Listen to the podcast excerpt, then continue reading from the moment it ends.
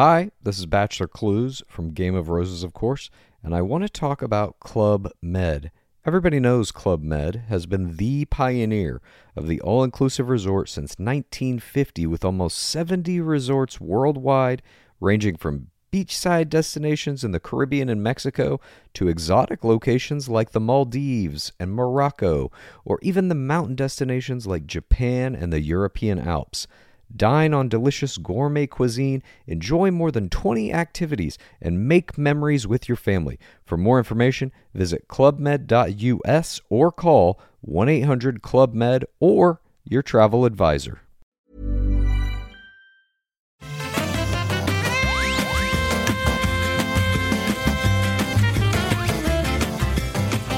Tous et bienvenue dans le Rendez-vous Jeu, l'émission qui vous résume toute l'actu du jeu vidéo, que ce soit des consoles, des PC, des mobiles ou des moteurs graphiques par exemple, comme le Unreal Engine 5 dont on va parler, de jeux de folie comme le Ghost of Tsushima dont on va parler aussi, et plein d'autres choses. Et aujourd'hui, encore une fois, je suis Patrick Béja, encore une fois, c'est fou, et euh, surtout ce que je dis, la raison pour laquelle je dis encore une fois, c'est que il y a euh, mon fils qui est, j'avais pas, je m'étais pas rendu compte que c'est un jour férié, et donc il y a mon fils qui est euh, dans la chambre d'à côté et qui dort, et donc je vais parler avec ma ma douce voix suave euh, pour essayer de ne pas le, le réveiller, mais du coup je vais peut-être vous endormir. Écoutez, l'ASMR avec Patrick, c'est aujourd'hui dans le rendez-vous tech, mais heureusement on a euh, deux jeunes femmes absolument dynamiques pour m'épauler.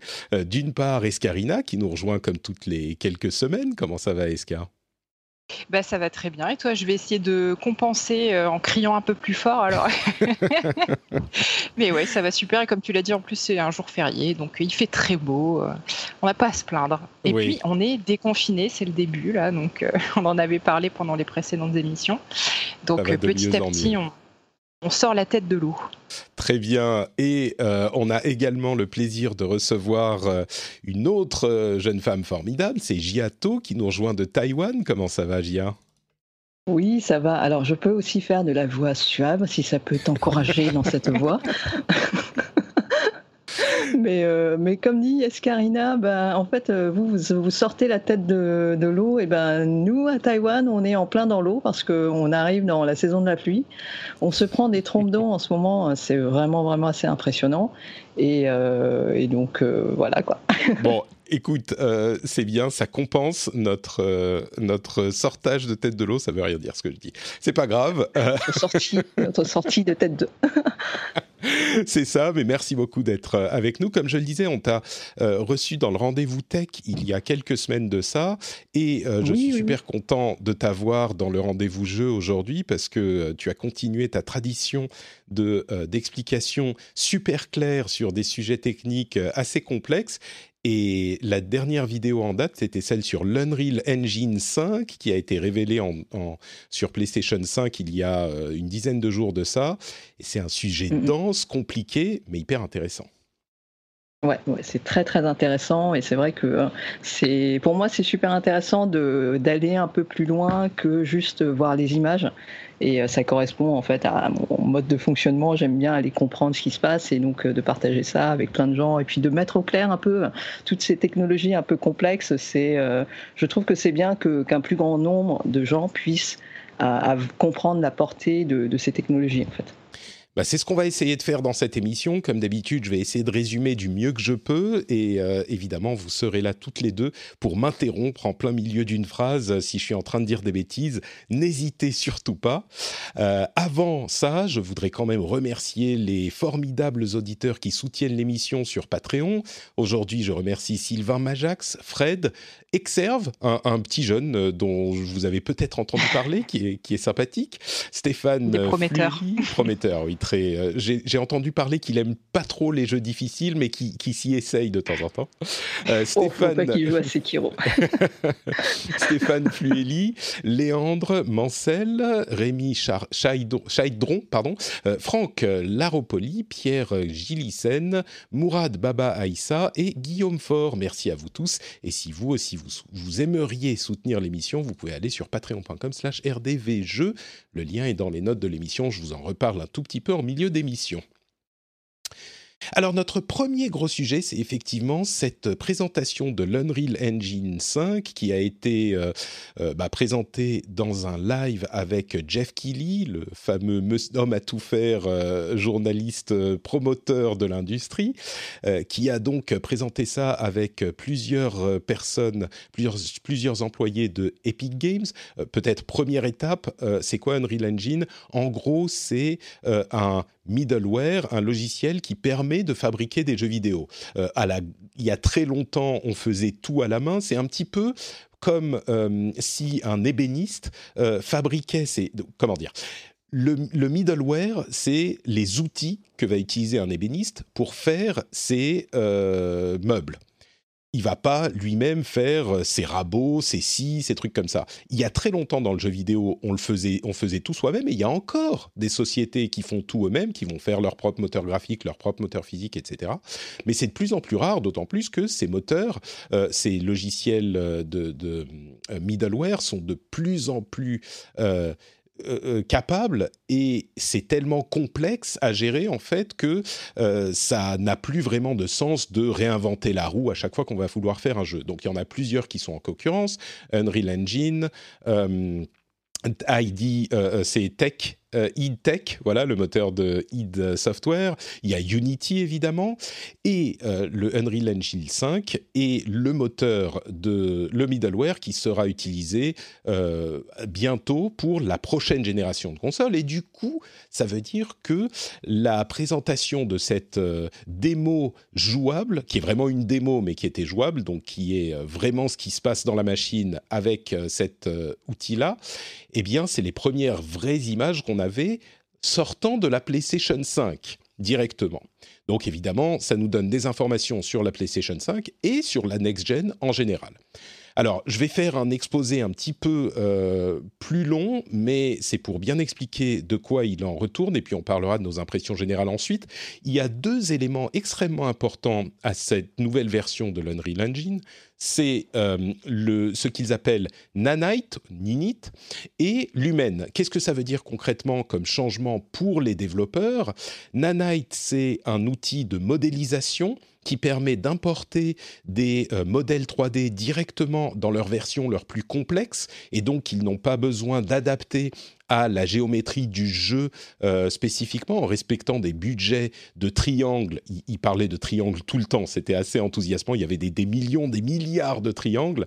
Euh, donc, dans les développeurs, généralement, une grosse partie de leur travail pour modéliser un jeu, c'est qu'ils font des modèles en version ultra euh, ultra précises, ultra définies, ultra complexes, et ils doivent les adapter à plusieurs niveaux de détail pour pouvoir les afficher effectivement en jeu. C'est une grosse différence qu'il y a entre euh, la modélisation pour le cinéma, où on n'a pas besoin d'afficher 60 images secondes. Une image peut prendre plusieurs heures à calculer, donc on peut faire des modèles aussi complexes qu'on veut et euh, la modélisation pour le jeu vidéo où il faut respecter ces budgets de nombre de triangles à afficher.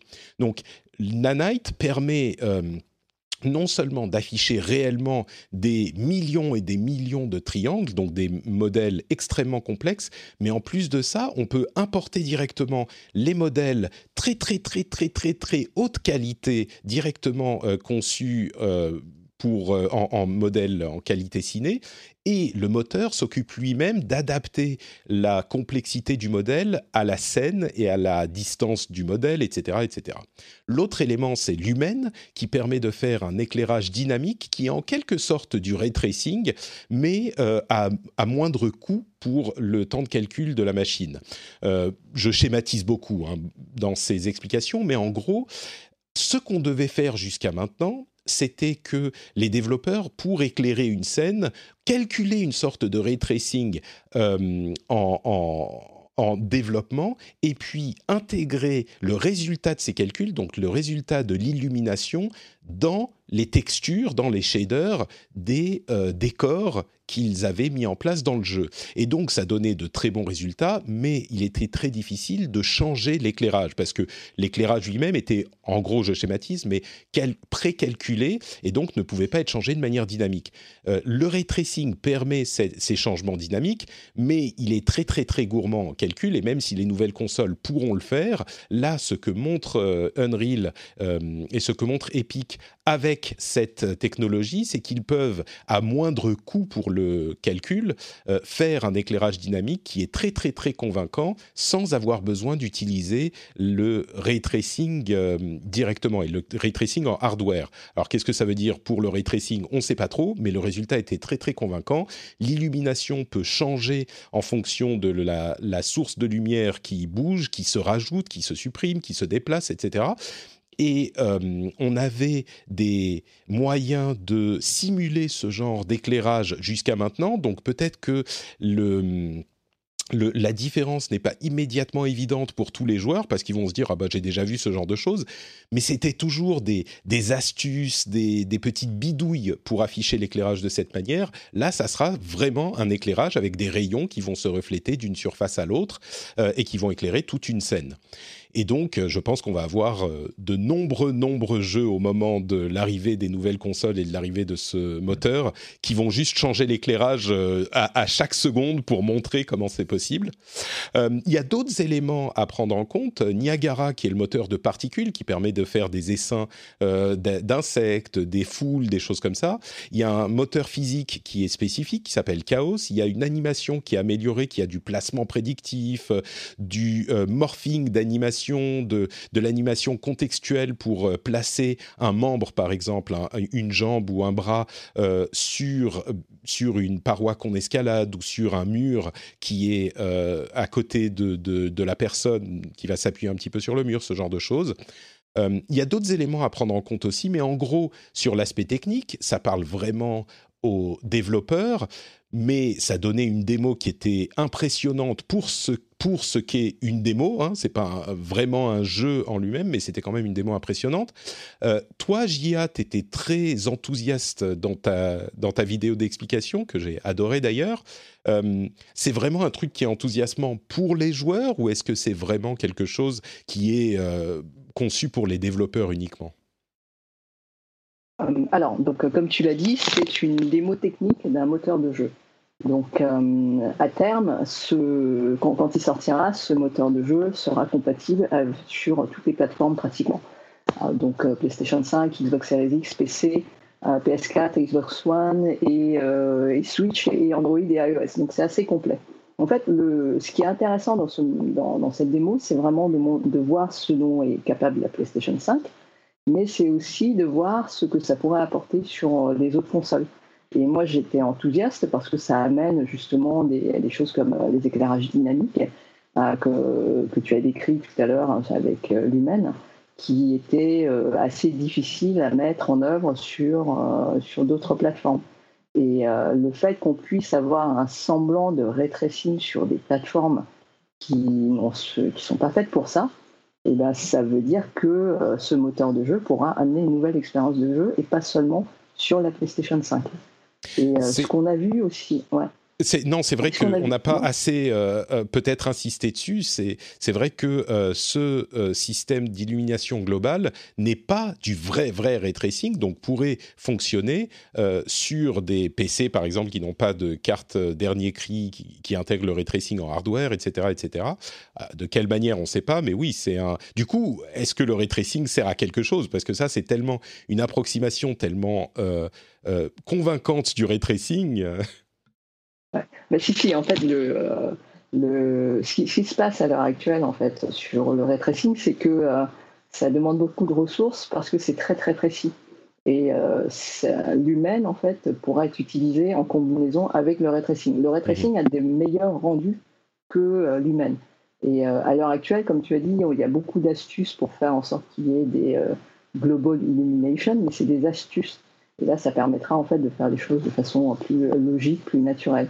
Et euh, ce, qui est, euh, ce qui est fort possible en fait à l'avenir, c'est qu'il euh, y ait un mix entre donc tout ce qui est lumière globale par l'humaine. Et ensuite, tout ce qui est reflet ou gestion des ombres ou ce genre de choses qui sont un petit peu plus compliquées à faire, que ça se passe par, que ça passe par le rétréci. Et donc, on risque d'avoir en fait des jeux qui claquent vraiment grâce à ça euh, après, dans quelques années, parce que les ressources qui devaient être utilisées pour le rétréci, eh bien, être allouées à d'autres choses sur les plateformes qui disposent de, de. Et du coup, on peut parler de Nanite aussi, euh, cet euh, outil de modélisation ou de gestion des modèles euh, qui nous donnait. J'ai pas trop parlé de la démo et son aspect visuel dans son ensemble avant de plonger dans les détails, mais c'est vrai que les, justement les détails euh, de la modélisation de la scène étaient invraisemblables. Quoi. On avait une finesse de modélisation des modèles en 3D et des textures qui sont des textures euh, générées en photogrammétrie, euh, qui est un procédé qui se base sur des photos haute résolution d'éléments de la vie réelle, comme des pierres. Il y avait beaucoup de pierres, mais on voyait par exemple des statues qui étaient, euh, on voyait les, les, ciselages des statues et il y en avait des, centaines de statues. Euh, et ça, c'est rendu possible par leur technique à eux, mais c'est vrai que c'était quand même hyper impressionnant euh, de voir à quel point on avait de, des détails dans ces scènes-là. Quoi. C'est, c'est, ouais vas-y. Oui, c'est sûr. Et euh, c'est vrai que le coup de la statue, quand je l'ai vu à l'écran, je me suis dit non, c'est pas possible. Ils ont fait ça. Et, euh, en fait, ça a été rendu possible en fait avec des nouvelles architectures de consoles qui utilisent plus euh, des accès rapides au, stockage. Et ça, c'est rendu possible par le SSD en fait. après, jusqu'à quel point est-ce que la démo exploite celui de la PlayStation 5, on ne sait pas pour l'instant. Et il euh, faut, savoir aussi que ces, euh, modèles, euh, comme tu l'as expliqué tout à l'heure, il y a des astuces pour faire en sorte que des statues ou des modèles 3D puissent être importés sur les consoles d'aujourd'hui pour donner l'impression qu'il y ait des détails. Mais là, ce qui est vraiment vraiment impressionnant, c'est qu'ils aient pu en fait importer la, le vrai modèle 3D sur lequel ils ont bossé sur ZBrush ou sur Blender 3D et donc, ils n'ont pas eu besoin de passer par différentes étapes, comme par exemple faire une texture de, dans, dans l'ensemble pour reproduire euh, les égratignures, pour, euh, pour reproduire toutes les, petites, euh, toutes les petites choses qui font qu'on ait cette impression de texture sur, sur les modèles. Et sur ça. Je, vais peut-être expliquer ça justement pour que les gens comprennent bien le, le, saut de que ça fait dans le développement. Aujourd'hui, euh, la manière dont ces modèles sont développés, si on doit faire un personnage en 3D dans un jeu, généralement donc mm. on fait un modèle très très très détaillé avec plusieurs millions de polygones euh, dans ZBrush par exemple, qui est un des outils de, sculpture en 3D. Et puis, mm. dans le jeu, on va créer un modèle qui a, on va dire, 100 fois moins de polygones. Je lance un chiffre au hasard, hein, c'est peut-être pas ça, mais quelque chose comme ça et on va imprimer des textures à partir du modèle super complexe d'origine qu'on va appliquer au modèle euh, moins complexes dans le jeu. Et ces textures-là vont rajouter, vont ramener un peu de l'aspect euh, complexe de la, du modèle d'origine. Mais ce travail, on doit le faire à tous les niveaux de complexité du modèle. C'est-à-dire que si on a une statue de euh, renard, par exemple, on va penser à Ghost of Tsushima, si elle est affichée à euh, 1 mètre du, de notre champ de vision, il va être relativement complexe. S'il est à 10 mètres, il va avoir moins de polygones et, et être moins complexe. À 100 mètres, encore moins, etc. Et ça, c'est un travail que les développeurs doivent faire à chaque fois. Euh, avec Nanite, euh, cette partie de l'outil euh, d'Unreal Engine 5, eh ben, ils importent le modèle super complexe conçu à la base par l'artiste en, mode bah, je fais ce que je veux parce que j'ai autant de polygones que je veux, et le moteur lui-même va s'occuper de l'afficher comme il faut en fonction du nombre de pixels visibles, il va réduire la complexité dynamiquement. Et ça, c'est quelque chose d'assez euh, invraisemblable et ça nécessite un accès hyper rapide aux données, comme tu le disais. Et ça pose donc la question, surtout dans une scène où il y a des, des, centaines d'éléments de, ce type et qui défilent à une grande vitesse, euh, d'un accès au SSD. À quelle vitesse est-ce qu'il va pouvoir accéder au SSD et là, euh, la question de la différence entre le SSD de la PlayStation 5 de la Xbox Series X et même des autres machines, parce que Tim Sweeney insistait sur le fait que ça peut tourner même sur iOS, Android, des machines qui n'ont pas beaucoup de puissance. D'accord, mais du coup, comment? Si c'est si complexe de faire amener, si on a vraiment besoin d'un SSD super rapide euh, pour amener toutes ces données euh, à l'écran, euh, bah comment est-ce qu'on fait pour afficher le même jeu sur une machine qui n'a pas des transmissions de données aussi rapides Ça, j'étais pas, enfin, certain de comprendre comment ça fonctionnerait. Peut-être des modèles moins complexes du coup qui prennent moins de place, mais je suis, je suis pas sûr. Est-ce que toi, tu t'avais compris? Bah, pour, pour, les plateformes actuelles, euh, ce, ce travail en fait de, de, réduction du poids des, des, modèles sera à faire de toute façon. Mais ce que Unreal Engine propose, c'est la version 5, c'est que, on que le moteur pourra les réduire automatiquement. Euh, donc, euh, donc les, les, modèles seront réduits, il y aura moins de travail euh, à ce niveau-là. Et sur les plateformes qui, qui n'ont pas ce SSD hyper rapide, il y aura toujours la fonction nanite où il y aura la réduction automatique selon la distance. donc ça évitera aussi des, problèmes au-delà du, poids, du, poids, sur le travail des, développeurs. Il y aura aussi qu'on, ça réduira aussi des problèmes de ce qu'on appelle du popping. Ça, j'en ai pas parlé dans, ma vidéo parce que ça faisait un peu trop de, trop de choses complexes à comprendre.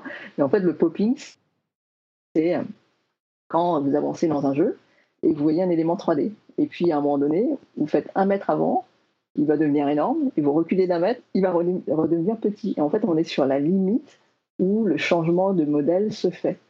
Et ces problèmes-là, en fait, il y en a euh, que si on fait un peu attention dans les jeux, il y en a quelques-uns et c'est euh, c'est pas très c'est pas très logique. Ça peut être aussi, par exemple, dans les jeux de course où on a des, euh, des décors qui arrivent tout d'un coup comme ça. Hmm. Ça, ça, par exemple, ce sera moins le cas avec, euh, avec euh, Unreal Engine 5. Bon, on le comprend, il y a quand même énormément de technologie derrière tout ça. Les impressions, si on parle un petit peu plus librement, on va dire, est-ce que ça, ça a fait waouh? Je vais donner un petit peu la parole à, à Escarina. Est-ce que ça t'a impressionné ou est-ce que c'était genre, ouais, bon, c'est plus beau, mais voilà, c'est pas ça qui fait un jeu? Bah, effectivement, euh, quand on annonce les premières images d'une console next-gen, euh, c'est toujours quelque chose qu'on attend avec beaucoup d'impatience. On a envie de voir euh, ce qu'elle a dans le ventre. C'est clair que cette démo technique-là, elle est, elle est très impressionnante. Hein. C'est magnifique. Vous en avez parlé, les détails, la gestion des lumières, la profondeur de champ, puis surtout le, la fluidité. Forcément, ils, ils sont pas bêtes. Ils prévoient une démo technique qui te montre le personnage qui court à travers un, un, paysage ultra complexe et tu l'impression que, que, tout est d'une fluidité vraiment euh, assez impressionnante. Après, forcément, moi, la question que je me pose, c'est euh, quel est le pourcentage entre guillemets de la puissance de la console que cette démo-là elle exploite? Est-ce que avec une démo comme ça, on est déjà au bout du bout de ce que la PS5 peut offrir, ou est-ce qu'on peut aller encore plus loin? Et puis surtout, bah, la question qui revient, j'en discute avec des copains sur euh, Twitter, c'est euh, quand est-ce qu'on aura vraiment des jeux capables de faire ça? Euh, Combien de temps après la sortie de la console en fait? Donc ça, je sais pas si on a déjà des éléments de réponse ou pas.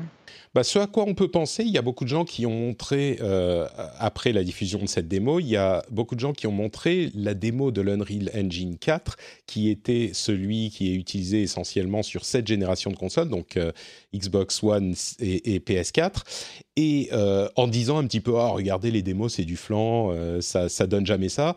Et en fait, ce qu'on a constaté, c'est que, en fait, les jeux qu'on a à la moitié, deuxième moitié de la génération de consoles, euh, bah, ça correspond à peu près à ça. Donc, il n'est pas du tout inenvisageable de, penser que euh, les jeux, pas ceux qui vont sortir là tout de suite, mais d'ici 2-3 ans, euh, ils commenceront à s'approcher de ça. Maintenant, attention, le moteur Unreal Engine 5 lui-même ne sera disponible que mi-2021, ou en tout cas 2021. Donc, c'est pas pour tout de suite, quoi qu'il arrive. Euh, que les gens pourront commencer à travailler avec. Donc pour le moment, on est encore sur des technologies un petit peu plus anciennes. Mais, je crois qu'il est tout à fait réaliste de se dire qu'on va arriver à des résultats comparables à ce qu'on voit là, voire même peut-être euh, un petit peu plus impressionnants. Sur les fins de génération, on a souvent des euh, exploitations de machines qui sont euh, au-delà de ce qu'on aurait pu imaginer. Et d'ailleurs, on a le, la possibilité de se dire que euh, ça facilite tellement le travail avec cet Unreal Engine 5 qu'il n'est pas impossible de se dire que ça va fonctionner un petit peu plus vite qu'avec les générations précédentes, avec quelques petits bémols quand même. Là, euh, ça doit être une démo, d'après les estimations des devs que j'ai vues, c'est une démo qui pèse euh, plusieurs dizaines de gigas pour 8 euh, minutes de démo, sans doute.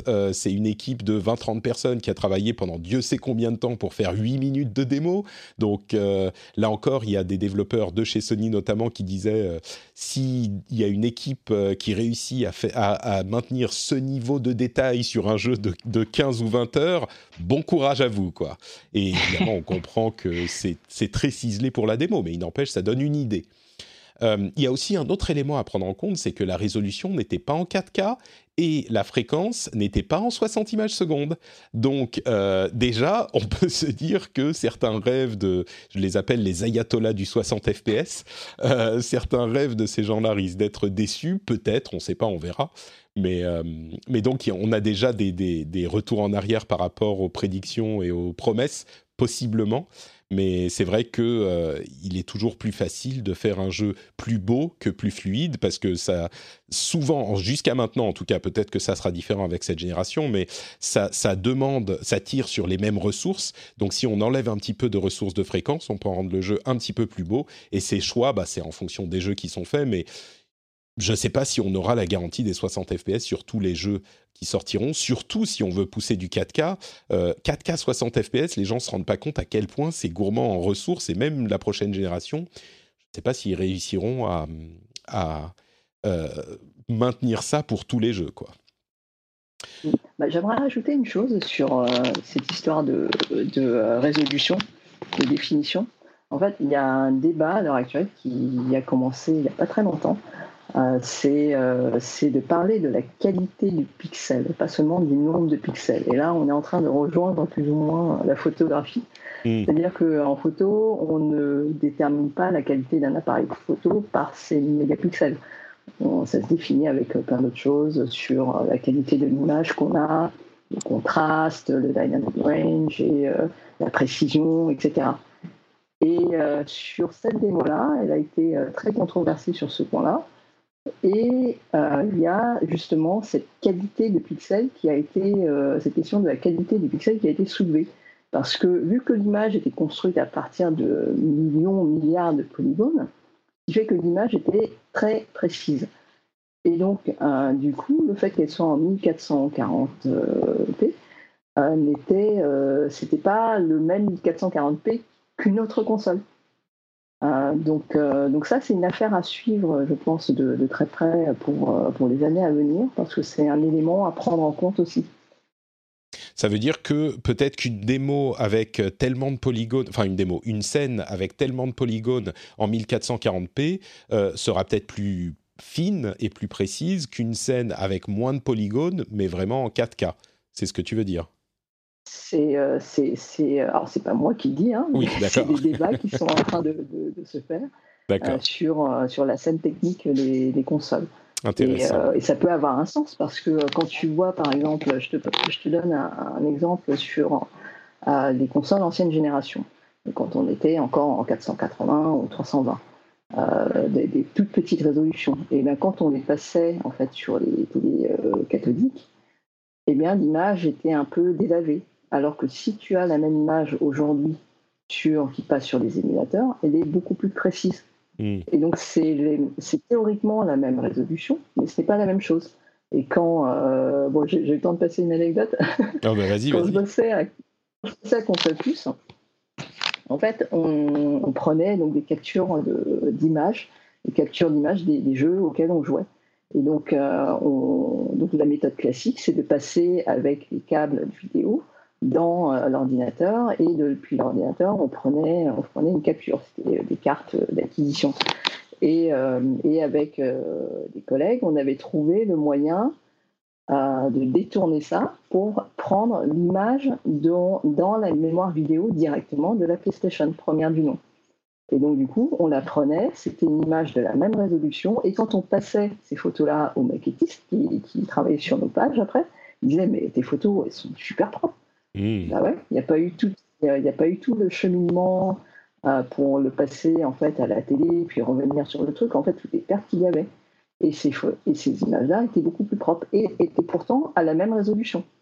Donc je me demande si sur ces nouvelles consoles, avec ces nouveaux moteurs de jeu, on pourrait éventuellement se diriger vers un débat comme ça. Peut-être qu'il y aurait un paramètre de plus à prendre en compte dans le futur. Mmh, très intéressant, effectivement. Donc, comme pour les, les appareils photo euh, numériques, le nombre de mégapixels, ça fait pas tout. Là, on pourrait se dire pour la résolution, euh, bah, la résolution ne fait pas tout. La résolution plus haute ne fait pas tout. C'est vrai que quand on était, quand on passait à 320, euh, puis 720, puis je sais pas quoi, ou 360, puis 720, là, on était dans des résolutions tellement basses que ces changements faisaient beaucoup de différence j'avoue que quand on passe de 1440 à 4K, enfin de 1440 à 2000, je sais plus combien c'est la 4K, euh, c'est moins perceptible, on va dire. Donc, euh, bon, à prendre en compte. Après, ouais, c'est, après c'est, mieux d'avoir de la 4K. Bien sûr. Mais c'est, c'est pas. C'est, faut, faut, pas avoir. En fait, en fait, je dirais que sur l'image, sur l'impression de l'image, la réception de l'image, euh, il faut être ouvert sur ces technologies. C'est-à-dire que c'est pas parce qu'une image n'est pas en 4K qu'elle n'est pas bonne. C'est ça que je veux dire. Euh, donc il y a d'autres paramètres qui font qu'une image peut être belle à regarder et, euh, il se peut qu'il y en ait d'autres qui arrivent, des, paramètres. Hmm. Euh, un autre truc que je voulais évoquer, c'est le modèle commercial de l'Unreal Engine 5 qui est désormais, alors il était déjà gratuit jusqu'à un certain stade, mais désormais il est gratuit jusqu'à 1 million de revenus pour les développeurs.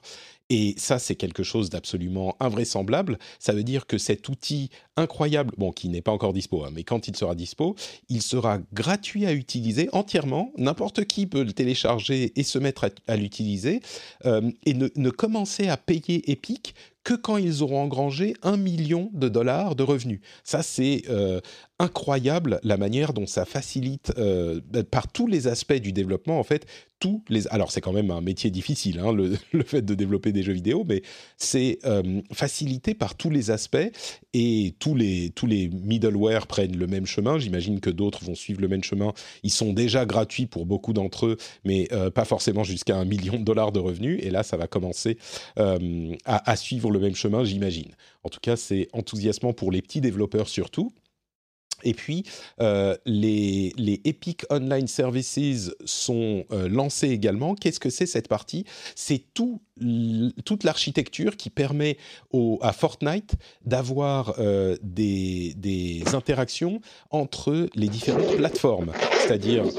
oula, qu'est-ce qui se passe, Gia Il y a des... Tu ouvres une c'est ça? Ah oui, j'entends très très bien. On entend la ah, trousse des colliers qui s'ouvre. euh, ok. Donc, donc, ça permettra, ça va faciliter énormément le. Tu peux te muter hein, si tu veux faire du bruit, tu peux te muter dans Skype, c'est plus simple. Euh, ça permettra à beaucoup de développeurs de faire du crossplay, euh, des listes d'amis partagées, du cross-save, etc., etc. Donc ça, c'est une super nouvelle aussi. On peut espérer que les jeux en développement aujourd'hui seront tous plus ou moins euh, crossplay, cross, au moins cross-save, euh, grâce au travail qu'a fait Epic. J'ai du mal à trouver des choses méchantes à dire sur Epic en ce moment, franchement. Euh, bon, passons à notre autre gros sujet. Euh, c'est la présentation de 18 minutes de Ghost of Tsushima, euh, qui est donc le jeu de juillet et sans doute le dernier gros jeu de Sony euh, pour la génération actuelle, euh, qui sera disponible donc le 16 juillet, je crois, je ne sais plus, un moment en juillet, trois ou quatre semaines après la sortie de The Last of Us Part 2, et on a eu enfin une présentation en jeu de gameplay, qui était une vraie présentation de gameplay cette fois-ci, pas comme celle qu'on a vue dans le Inside Xbox il y a quelques semaines. et donc, c'était euh, comment dire Je vais vous demander. Je suis sûr que la plupart des auditeurs euh, l'ont déjà vu, hein, donc on pourra peut-être décrire un petit peu. Mais d'une manière générale, mon impression, c'est que ça ne ça ne réinvente pas la roue, ni le fil à couper le beurre, euh, ni l'eau chaude, mais c'est exactement. En fait, pour simplifier, c'est Assassin's Creed Samurai et moi, je, suis complètement à fond là-dedans.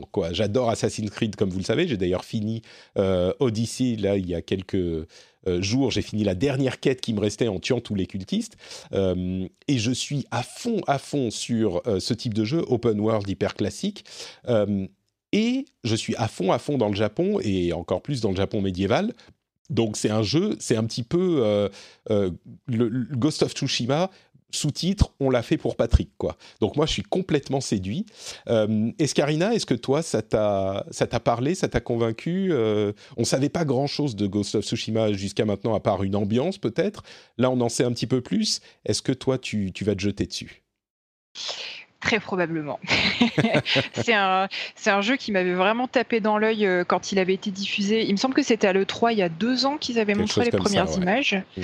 Euh, et c'était, c'était un des jeux où, enfin voilà, je m'étais dit, celui-là, c'est certain que, que je, je, vais le garder euh, sous mon radar. Et alors, tu, je t'en ai déjà parlé. Moi, j'ai un problème avec les jeux que j'attends énormément, c'est que vu que je veux pas trop me spoiler, je regarde un minimum de choses. Donc, j'ai essayé de regarder euh, vite fait euh, surtout les retours, j'ai regardé un petit peu rapidement les vidéos, mais voilà, j'ai un complexe un peu bizarre par rapport à Non, non, je comprends, je comprends. surtout, ce, ce, qui me faisait peur, en fait, c'est que ce soit un jeu un peu hardcore avec un côté Dark Souls ou un côté.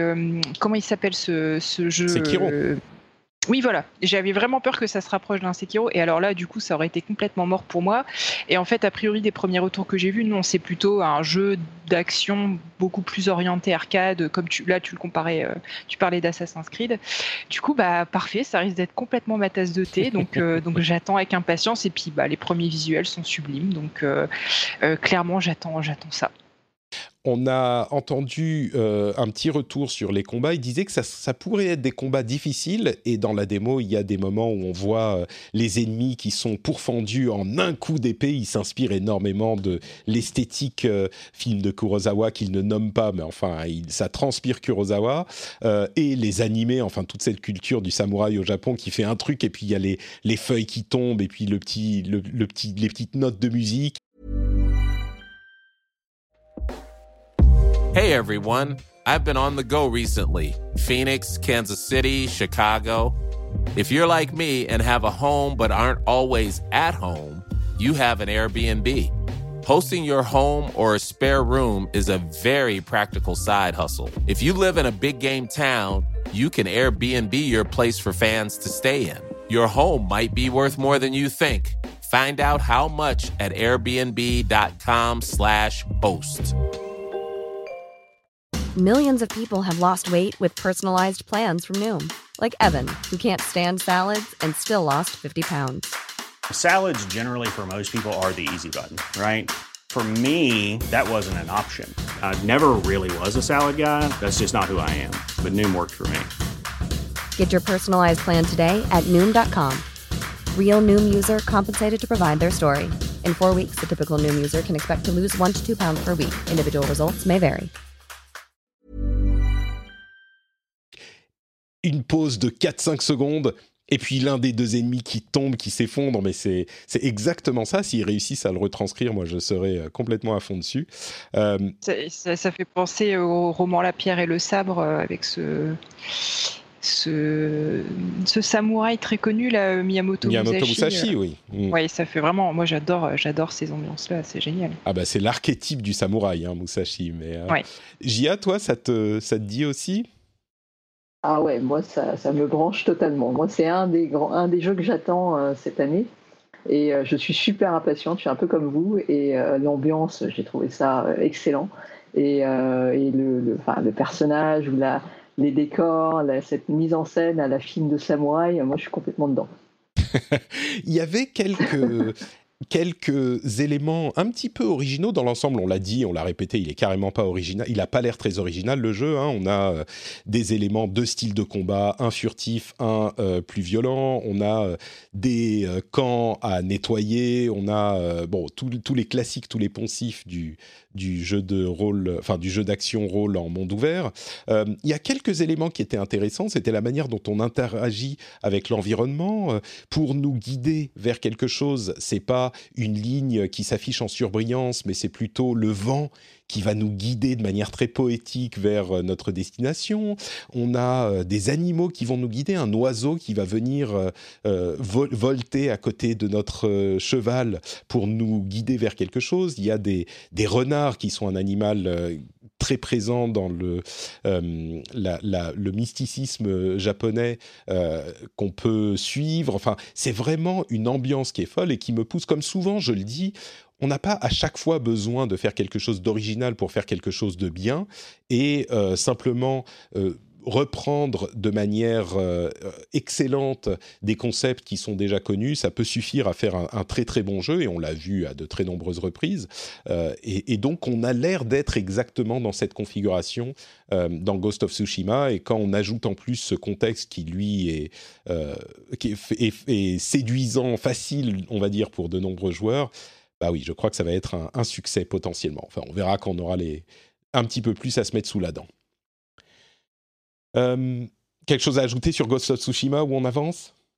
J'ai, euh, ouais, un... vas-y, vas-y. non, c'est une petite anecdote débile parce que j'ai vu que effectivement le fait que tu puisses euh, caresser le renard avait fait, enfin voilà, tout, tout, tout, Twitter et tout Internet est tombé amoureux de ces images-là. Et je voulais vous demander si vous connaissiez le compte Twitter qui s'appelle Can You Pet the Dog? Et en fait, c'est un compte Twitter qui recense tous les jeux où tu peux caresser un chien, un renard, un animal. voilà, c'est excellent. Suivez-le. Donc il va avoir une banque d'images de Pokémon. ouais, puis ça, met de bonne humeur, c'est mignon comme tout à chaque fois. Donc euh, Can You Pet the Dog sur Twitter. J'avais vu passer leur tweet sur le renard de Ghost of Tsushima, ouais. Gia, tu voulais dire quelque chose aussi? Alors moi je voulais dire que tu vois par rapport à hum, tout ce que tu disais sur euh, l'environnement qui va t'indiquer la direction, ce qu'il y a à faire, eh bien ce sera un jeu qu'on pourra jouer sans avoir l'interface euh, qu'on a d'habitude. Donc on pourra vraiment jouer comme dans un film. on n'aura pas besoin d'avoir un radar ou euh, une jauge de vie ou des choses comme ça qui vont être sur l'écran. Et donc on pourra expérimenter le jeu dans sa plus grande splendeur sans avoir tous ces éléments. Ouais. Il y a, il y a quand même des éléments qui s'affichent dans les combats, à voir si on pourra les supprimer ou pas.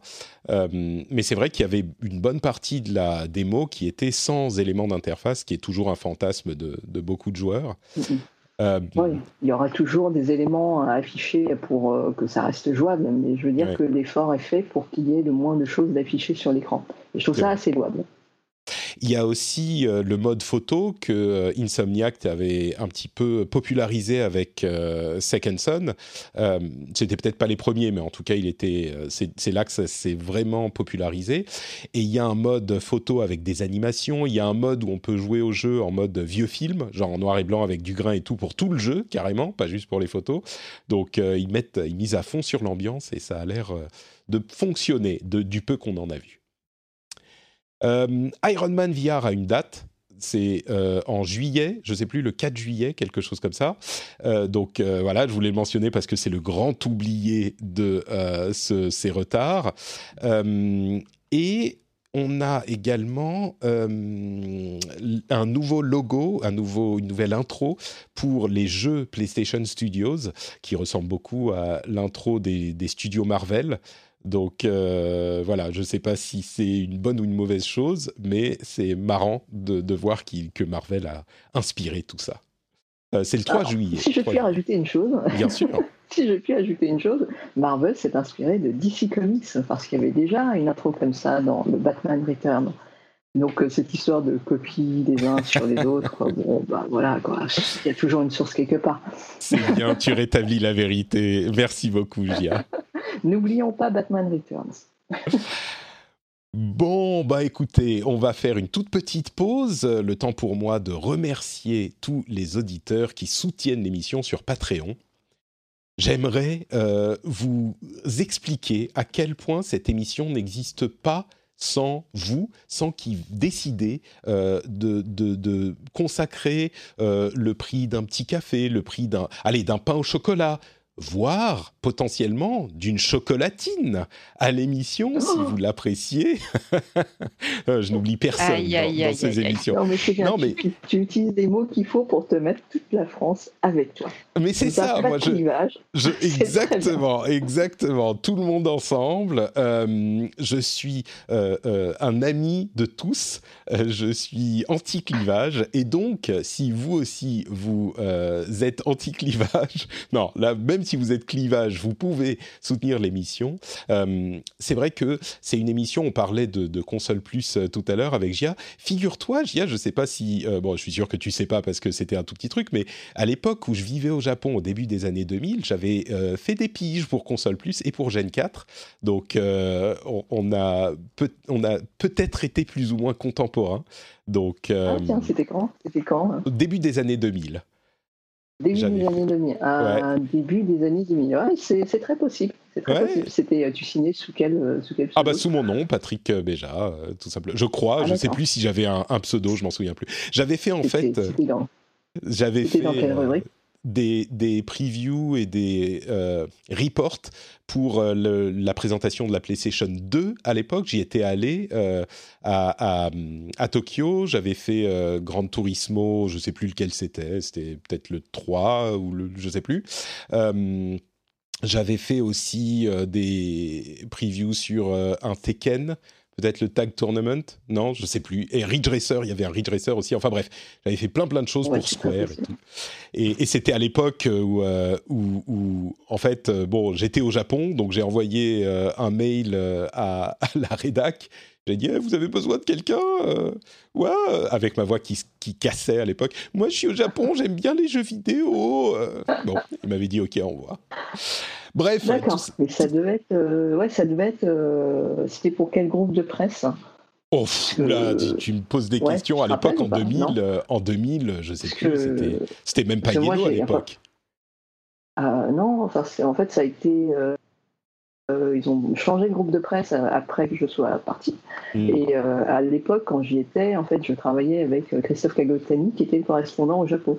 Et c'est peut-être, en fait, sui- suite au changement de- du groupe de presse, euh, qu'il y a eu, euh, qu'il y a eu ce, ce remaniement. Mais, Mm. euh, mais bon, c'est bien. je- C'est c'est possible. plutôt. euh, je suis surprise, mais euh, c'est bien.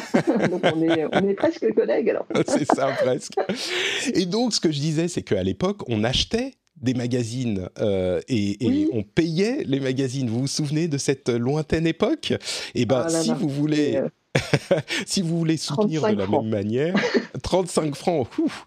Et rendez-vous compte 35 là, francs pour ça. pour 1, 2, 3 dollars, euh, c'est juste ça pour avoir, euh, pour, pour soutenir l'émission, quelque chose comme ça. C'est euh, une affaire incroyable. Donc, si vous appréciez l'émission, euh, vous pouvez aller sur patreon.com slash rdvjeux et euh, faites faire votre bonne action, vous mettre à soutenir l'émission et je vous serai éternellement reconnaissant. Tous avec Patrick. Yeah, merci. Bon, à propos de gros sous, euh, on va parler euh, un tout petit peu de cette estimation de Michael Pachter, euh, Parter, Part- Parcher. Alors, c'est pas- alors, la prononciation, c'est Pacter. Alors, dans ma vidéo, j'ai dit Parter parce que je l'avais, mal entendu. Mais je trouvais que c'était plus mar- marrant de l'appeler Parter parce que c'est des parterres. Et en fait, c'est Pacter. hein. C'est Pacter, comme Pac-Man. Pacter. Bon, c'est Pacter, effectivement. Euh, il a eu une discussion avec. C'était avec Jeff Keighley, encore lui, euh, où il estimait que euh, la Xbox Series X pourrait être vendue à 400 dollars avec une logique qui est euh, qu'on ne peut pas euh, comment dire qu'on ne peut pas dismiss qu'on ne peut pas ne pas prendre en compte parce qu'elle est tout à fait intéressante. En fait, ce qu'il dit, c'est que Microsoft, contrairement à Sony, est une grosse, grosse, grosse, grosse, grosse société, qu'ils ont énormément d'argent à la banque et qu'ils pourraient parfaitement subventionner les euh, Xbox pour s'assurer d'en vendre énormément et donc euh, damer le pion à Sony dès le lancement. Ils pourraient par exemple subventionner euh, à, à 100 dollars par console sur les, euh, je sais pas moi, deux premiers millions de consoles, ça leur fait 200 millions d'investissements, euh, même s'ils subventionnent plus pour pouvoir l'amener à 400 dollars, disons euh, 300 millions d'investissements, et pour Microsoft, 300 millions, c'est pas grand grand chose. Et donc, euh, ça leur permettrait de prendre un avantage direct dans le combat de la prochaine génération. C'est pas du tout une idée ridicule. Euh, ceci dit, bon, d'une part, euh, Pacter a quand même son bon lot de prédictions absolument ridiculisées par la réalité par la suite. Donc, il faut prendre ce qu'il dit avec un, un, petit grain de sel de la taille de mon poing. Et d'un autre côté, euh, même si je pense que la prédiction n'est pas complètement ridicule, je pense qu'elle n'est pas super réaliste non plus pour plusieurs raisons. D'une part, euh, il va y avoir une production relativement limitée et une demande euh, qui va correspondre à la production, je pense, et donc ils vont vendre toutes leurs consoles, même à 500 dollars.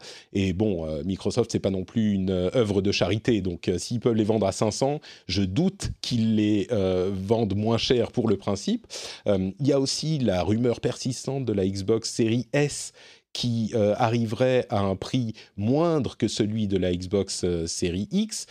Du coup, moindre que 400, ça serait quoi 300 Bon, je vous avoue que si le prix de ces consoles, c'est 300 et 400 dollars, c'est un petit peu game over, quoi. Euh, tout à coup, Microsoft est le gagnant euh, immédiat euh, du lancement des consoles, mais ça me paraît effectivement peu probable. Encore que, il est possible que ça se produise, on ne sait jamais. Mais donc voilà, moi j'y crois pas trop trop à ces 400 dollars. Jia, j'ai eu l'impression que toi t'y croyais pas trop trop non plus. Bah après, euh, ouais, c'est, ce serait un peu euh, la nouvelle trop belle pour être vraie, mais c'est, c'est vrai que 400 dollars, ce serait un prix psychologique qui serait euh, quand même pas mal du tout. Quoi. Ça aiderait beaucoup la Xbox Series X à s'imposer. Et enfin, comme tu dis, si Microsoft voit le, la, la, branche Xbox dans son ensemble, donc avec, avec ce qu'il y a avec le Xbox Game Pass et puis aussi tout ce qu'il y a sur euh, le business du cloud, etc. Il se peut qu'ils voient la console comme un produit d'appel ou un ticket d'entrée pour rentrer dans le monde Microsoft Xbox. Donc dans un dans une logique comme ça, il se peut qu'ils le fassent. Et puis il ne faut pas oublier qu'il y a aussi euh, une certaine revanche à prendre sur euh, la PlayStation 4 par rapport à la Xbox One. A, il y a moi, j'ai l'impression hein, qu'il y a quand même un passif et euh, une volonté de, s'imposer euh, comme il se doit sur cette génération-là. Donc, s'il faut mettre les moyens, Microsoft a les moyens et euh, ça fait déjà beaucoup d'années qu'ils sont là à, jouer le jeu et à apprendre le, le, monde de la console. Ils ont réussi à s'imposer. Maintenant, ils aimeraient bien être les, les leaders du marché. Mm. Et dans un cas comme ça, c'est très possible. Moi, j'aimerais bien qu'elle soit à 400 euh, dollars. Mais après, je pense qu'il faut pas, comme toi, il ne faut pas non plus placer des espérances trop. Mm. Euh, ça dépendra surtout de ce qu'annoncera Sony, je pense. Et vice-versa. Euh, ouais. Et, Scarina, toi, je ne sais plus si tu comptais acheter la PlayStation 5 et ou la Xbox cette fin d'année? Non, je pense certainement que je, n'achèterai que la PlayStation 5. Euh, j'ai eu les dernières euh, générations de Xbox. J'ai fini par revendre ma One parce que je ne l'utilisais plus. Et au final, maintenant, avec le, avec le système Xbox qui te sort les jeux et sur euh, console et sur PC, je vois plus l'intérêt de. Enfin, moi, à mon utilisation personnelle, mon PC me suffit. Donc, je pense pas, je pense pas repasser sur, sur une Xbox. La seule chose que je garde précieusement, c'est mon parce que j'adore euh, j'adore jouer sur PC avec ma manette Xbox. Après voilà, je je sais pas trop si toi Gia tu disais que effectivement euh, faire une Xbox moins chère ça pourrait convaincre les gens d'acheter une Xbox plutôt qu'une PS5. Euh, c'est peut-être naïf de ma part de me dire que est-ce que c'est pas plutôt le, le line-up qui va qui va définir même si tu dois mettre 50 ou 100 100 dollars ou euros de plus dans une console je sais qu'à titre personnel, c'est pas, j'irai pas vers une console parce qu'elle est 100% moins chère. C'est vraiment le line-up que je regarde. Donc, euh, ah. à voir. C'est un peu ça qui, qui, joue à la, au départ, au lancement. Euh, je pense qu'il y a beaucoup de. C'est surtout les gros euh, joueurs qui vont payer, quoi qu'il arrive, le prix qui est demandé. Mais c'est sûr que ça attire plus de monde, forcément. Si tu mets 50 ou 100 euros de moins, bah, tu as forcément plus de gens qui peuvent se le permettre. Donc ça joue, évidemment. Et puis sous le, sous le sapin, j'imagine que les, les, parents vont plus vont préférer mettre une console sans. Bah, c'est sûr que Ouais, c'est sûr que là, pour les, les, joueurs qui connaissent les jeux, c'est des jeux qui seront, qui seront décisifs. Mais si c'est par exemple des gens qui veulent acheter une console pour un cadeau, qui ne s'y connaissent pas réellement, vont se retrouver en rayon avec les deux consoles ils vont connaître l'une ou l'autre et puis vont peut-être regarder le prix et puis la couverture des jeux qui sont, qui sont là. Mais euh, tu, as, soulevé un point en fait qui, qui, euh, qui me semble aussi très logique, c'est que euh, le point fort de Microsoft, de la Xbox, c'est aussi son point faible. C'est son implication totale avec le monde PC. Et donc du coup, tous ceux qui défendent la Xbox pourront en fait pourront en fait jouer sur PC.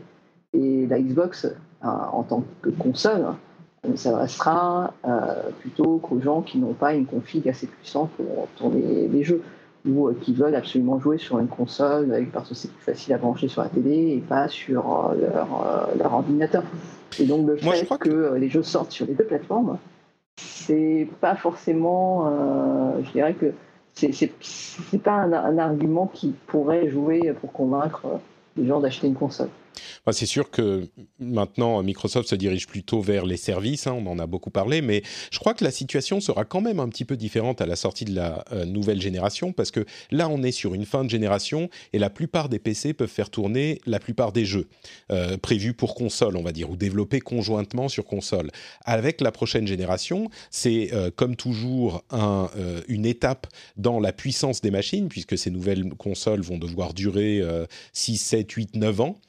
Et du coup, euh, les PC qu'on a tous aujourd'hui chez nous, euh, pour les jeux prévus pour les prochaines générations de consoles, même s'ils tournent sur PC, ils tourneront quand même beaucoup, beaucoup, beaucoup moins, moins bien que sur console. Et je pense qu'il y a beaucoup de gens qui vont se dire, bon bah allez, euh, je vais mettre 300-400 euros, en fonction de si c'est la série S ou série X, ou 500 ou ce que c'est, pour se dire, bah je peux avoir les jeux comme ils sont conçu à la base sans avoir besoin de m'acheter euh, une nouvelle config avec euh, un processeur à 450 euros et une carte graphique à 950 quoi.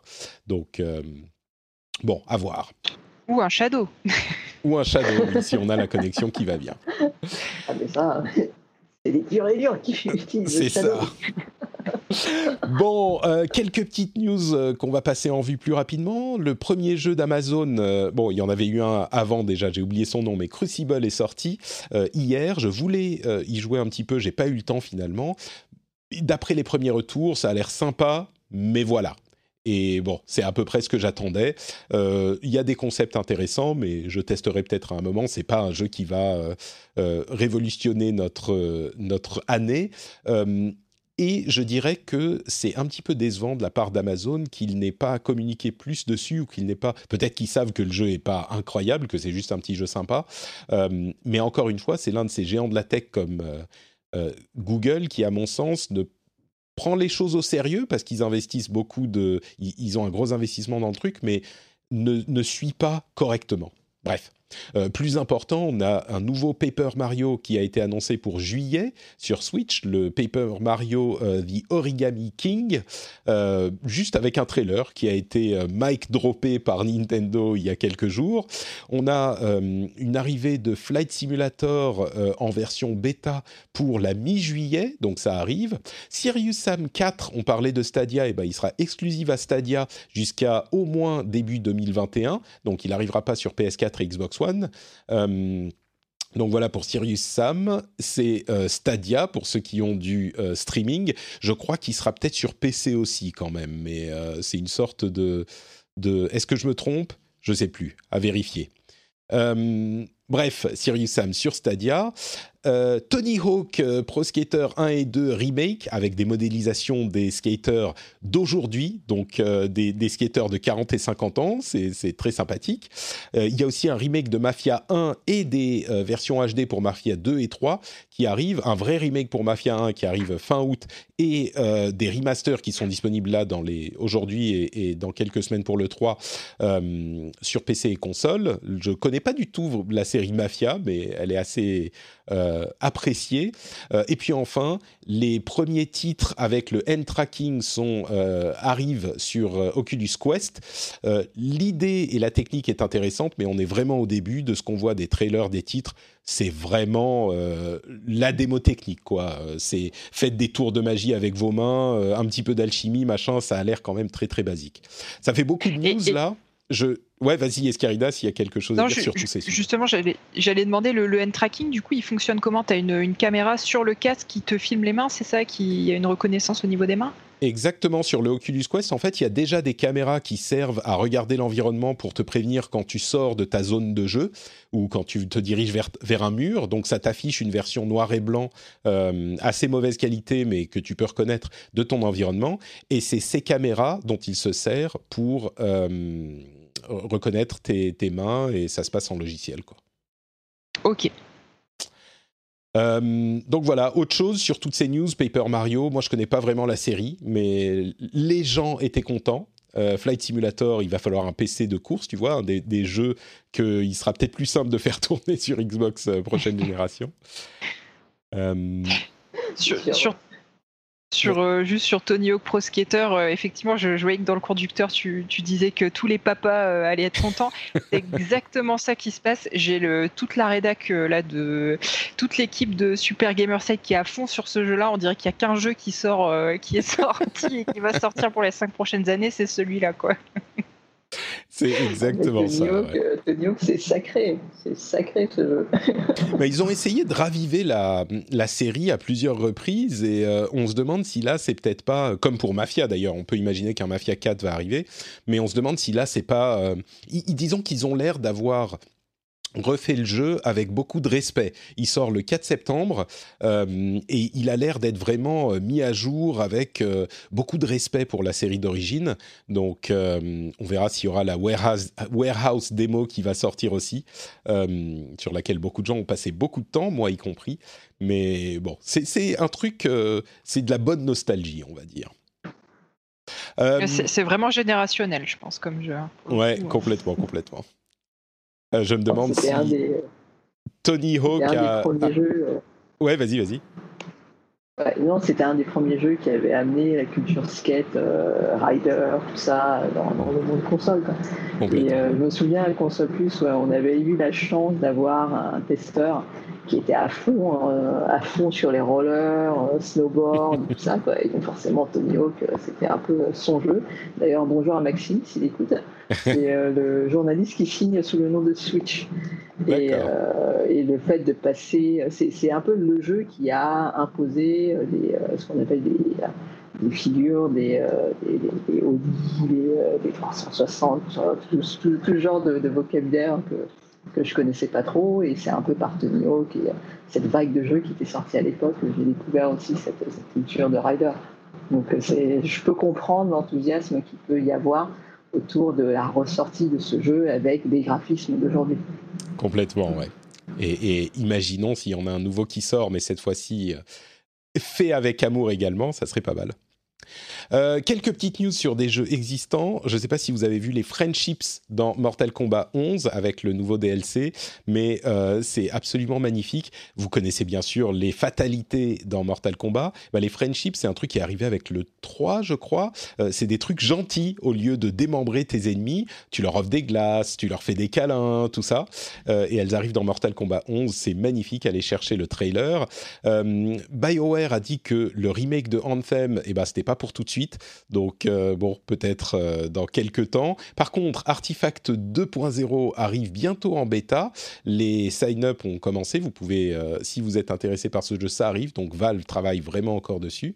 Call of Duty Black Ops, cette année, ça serait Call of Duty Cold War. Donc, un retour aux sources là encore. C'est pas si étonnant que ça. et puis, quoi d'autre, quoi d'autre? On a des news du côté des événements. Alors, euh, la Gamescom aura lieu en ligne, l'Evo aura lieu en ligne, et évidemment, ils choisissent les jeux qui ont un bon netcode, donc a priori pas de Smash Bros. Désolé. L'événement PlayStation 5 aura lieu, a priori, on a encore des confirmations sur début juin potentiellement, mais surtout, on a un nouvel événement qui a été annoncé pour le 23 juin, qui s'appelle New Game Plus Digital Expo, qui réunit essentiellement des développeurs japonais. Donc ça, c'est un, je pense qu'en France, on va être particulièrement intéressé par cette, par ce stream-là.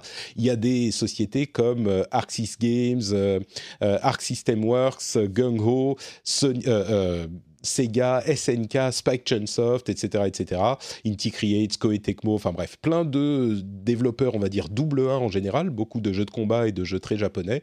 Et ça, ils auront une, un stream toute la journée du 23, pardon, qui commence le matin horaire américain de la côte ouest, mais qui va continuer toute la journée. C'est un événement de plus à ajouter à notre liste. Euh, encore quelques chiffres 130 millions de GTA 5 ont été vendus. Je suis allé regarder le nombre de, les jeux les plus vendus de l'histoire. Euh, je pensais que c'était euh, GTA. Je savais pas quel était le jeu le plus vendu de l'histoire. Euh, je me demandais si c'était GTA 5 avec 130 millions. Figurez-vous que c'est Minecraft qui vient d'annoncer 200 millions. 200 millions. Bon, c'est particulier Minecraft. Mais juste après, c'est GTA 5, effectivement, avec 130 millions. Et euh, les jeux qui suivent, ça chute à 100 millions pour Tetris, 82 euh, millions pour Wii Sport, qui était vendu avec la console. Après ça, le cinquième de la liste, vous devinerez jamais, à moins que vous soyez en train de regarder la liste vous-même, et à ce moment, c'est pas deviné, mais c'est Player Unknown's Battleground. Alors ok, c'est pas un jeu à 60 dollars ou 60 euros, mais on a tellement l'image que euh, Fortnite a bouffé PUBG qu'on se rend pas compte à quel point il s'est bien vendu PUBG. Donc euh, voilà, je voulais le mentionner. Et il s'est vendu également 27 millions de Dark Souls, dont 10 millions de Dark Souls 3. Une broutille, évidemment. Euh, là encore, ça fait beaucoup de choses que, que j'ai mentionnées. Est-ce qu'il y en a qui vous parlent particulièrement dans tout ça? Euh, bah, moi, je, je pense qu'effectivement, le overhaul de Anthem, euh, pour moi, il faut l'oublier. Je, je, sais vraiment pas s'ils le feront un jour, ça me semble un peu compliqué. Par contre, j'admire Steam qui s'acharne avec son. Enfin, Valve, pardon, qui s'acharne sur son artefact. Bon, on verra bien, pourquoi pas. Ils ont les moyens de le faire. On sait qu'ils ont une façon un peu particulière de bosser hein, chez Valve, donc. Euh, why not? Et puis bah, la Gamescom 2020, euh, j'ai hâte de voir ce que ça va donner, euh, cette, euh, cette édition confinée. curieuse de voir comment ça va se passer. Ouais, du 27 au 30 août. très très très curieux également parce que c'est pas dans une période où on a encore beaucoup d'annonces à faire. Donc est-ce qu'ils vont coupler ça à des démos téléchargeables par exemple? Peut-être, pourquoi pas Mais à voir. Ça sera fin août. Gia, une chose qui t'a marqué là-dedans ou alors on conclut? Bah, euh, disons que ouais, cette, euh, la présentation des jeux en 2020 est assez particulière. On a passé un cap là. Bah, moi j'étais un peu étonné sur les annonces de consoles et puis là les annonces de jeux. Au lieu d'avoir un truc super concentré sur plusieurs expos comme le 3, la Gamescom, euh, la GDC ou ce genre de truc, on a un truc super étalé donc on a des shoots d'adrénaline d'un coup, pouf, et puis ça redescend, pouf, et puis ça, ça vient régulièrement. Donc euh, c'est bon, c'est peut-être ce, dont il faut, euh, euh, enfin on aura peut-être ça à l'avenir en fait sur, mm. sur, sur, parce que ça marche, ça marche aussi vu qu'il y a de plus en plus de gens en ligne pour, les suivre.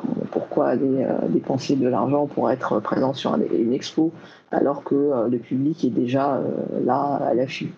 Donc euh, je pense qu'on va, va pas surprise. C'est la grande question. Je pense qu'il y aura toujours un événement euh, pour l'aspect euh, business et du coup autant faire un événement partiellement public aussi, mais qui est-ce que ça impliquera? Qui sera là-dedans?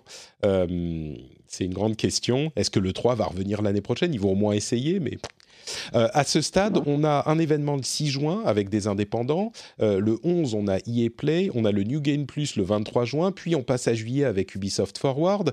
La Gamescom fin, euh, fin août. On aura certainement Sony peut-être fin juin, début juin, pardon, dans tout ça. Microsoft à un moment au moins en juillet pour présenter ses jeux first party. Et là, on n'a pas parlé de Bethesda, de Square. Peut-être que Stadia va faire un truc, encore que il ferait peut-être mieux de se faire oublier cela. Nintendo n'en fera pas, ça on en a, on en a eu, enfin ils l'ont confirmé. Mais oui, ça s'étale de début juin à, euh, à, fin août, quoi. Donc, euh, on verra comment ça se passe. Tiens, dernier, dernier petit mot avant de conclure. Euh, il semblerait que euh, l'Epic Game Store soit potentiellement en train de penser à rembourser les jeux, euh, la différence des jeux que vous avez achetés par rapport à leur version soldée, s'ils sont soldés à un moment. J'imagine que ces gens, s'ils sont soldés dans les 15 jours, parce qu'ils ne peuvent pas dire, quel que soit le moment où il est soldé, même si c'est dans 6 mois, un an, on vous rembourse, parce qu'à ce moment, ça veut dire que tous les jeux sont vendus au prix des soldes. Mais c'est un, un petit leak qu'on a vu avec un, email que quelqu'un a reçu, ça serait sympathique de voir qu'on peut acheter en se disant, même s'il est soldé dans 15 jours, euh, je peux me le payer maintenant. S'ils font ça, franchement, c'est très très fort parce que je, sais que euh, sur Steam, c'est un des points qui fâche un petit peu. Tu sais, tu, fais de la rétention sur tes achats quand tu sais que les soldes vont arriver sur Steam mm. parce que justement, tu as cette crainte-là.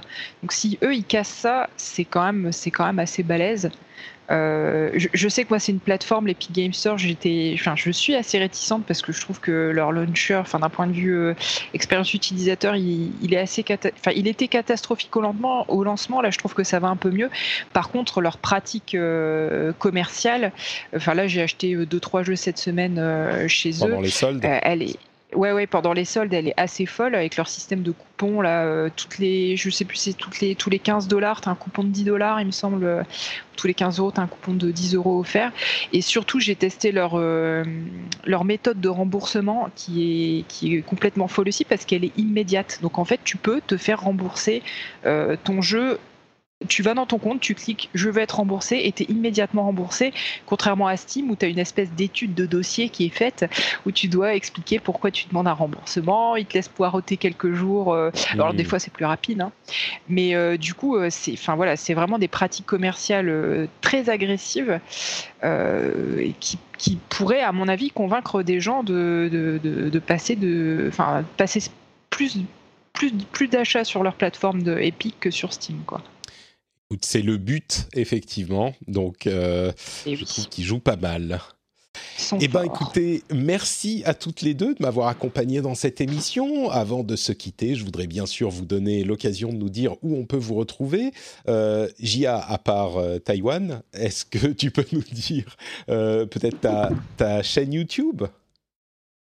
Euh, oui, oui, donc euh, bah, j'ai une chaîne YouTube, ça s'appelle VIA Phototech Jeux vidéo. Donc euh, on aborde tout ce qui est jeux vidéo, tech, pas encore de photos, ça va arriver. Et puis le principe, c'est qu'on euh, qu'on parle de choses de l'actualité, mais expliqué simplement, donc euh, notamment tout ce qui concerne la tech. Donc euh, si vous êtes intéressé, venez me retrouver sur ma chaîne YouTube. likez, abonnez-vous, cliquez sur la, sur la petite cloche. voilà. et, et, je vous recommande particulièrement les vidéos d'explication. Bon, on parle de jeux vidéo ici, mais d'explications techniques de, de que, que JIA a faites, avec notamment celle sur l'Unreal Engine 5, euh, euh, qui était particulièrement intéressante, mais aussi celle sur la démo de Marc, que Marc Cerny avait fait de la PlayStation 5. Enfin, euh, tout est extrêmement bien foutu.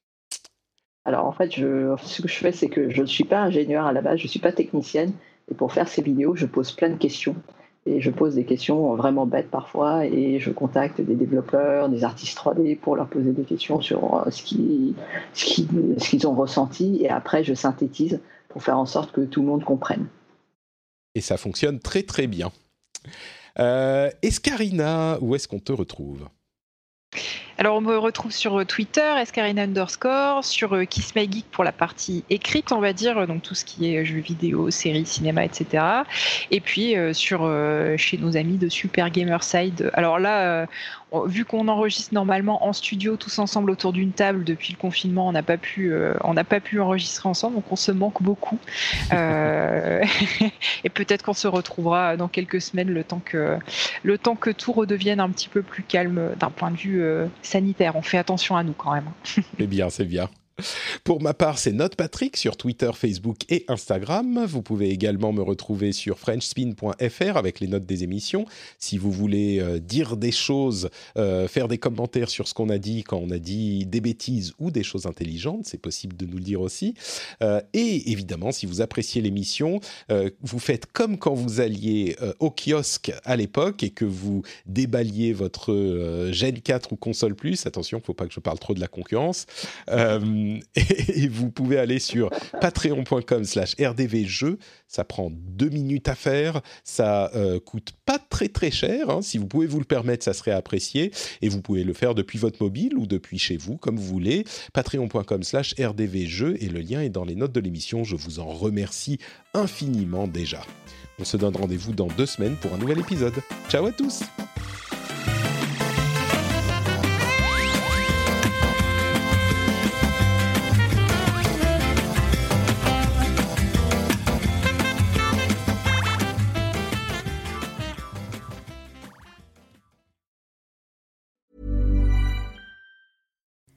Hi, I'm Kara Berry, host of Everyone's Business But Mine, and I am an all inclusive addict.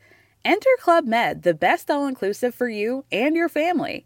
With resorts worldwide, from their family flagship resort, Club Med Punta Cana, to their only mountain resort in Canada, Club Med Quebec, they have everything you need to relax. With their 20 plus sports activities, wellness programs, you can dine on delicious cuisine and make memories with your family. So book your next getaway with Club Med. Visit clubmed.us or call 1 800 Club Med or your travel advisor.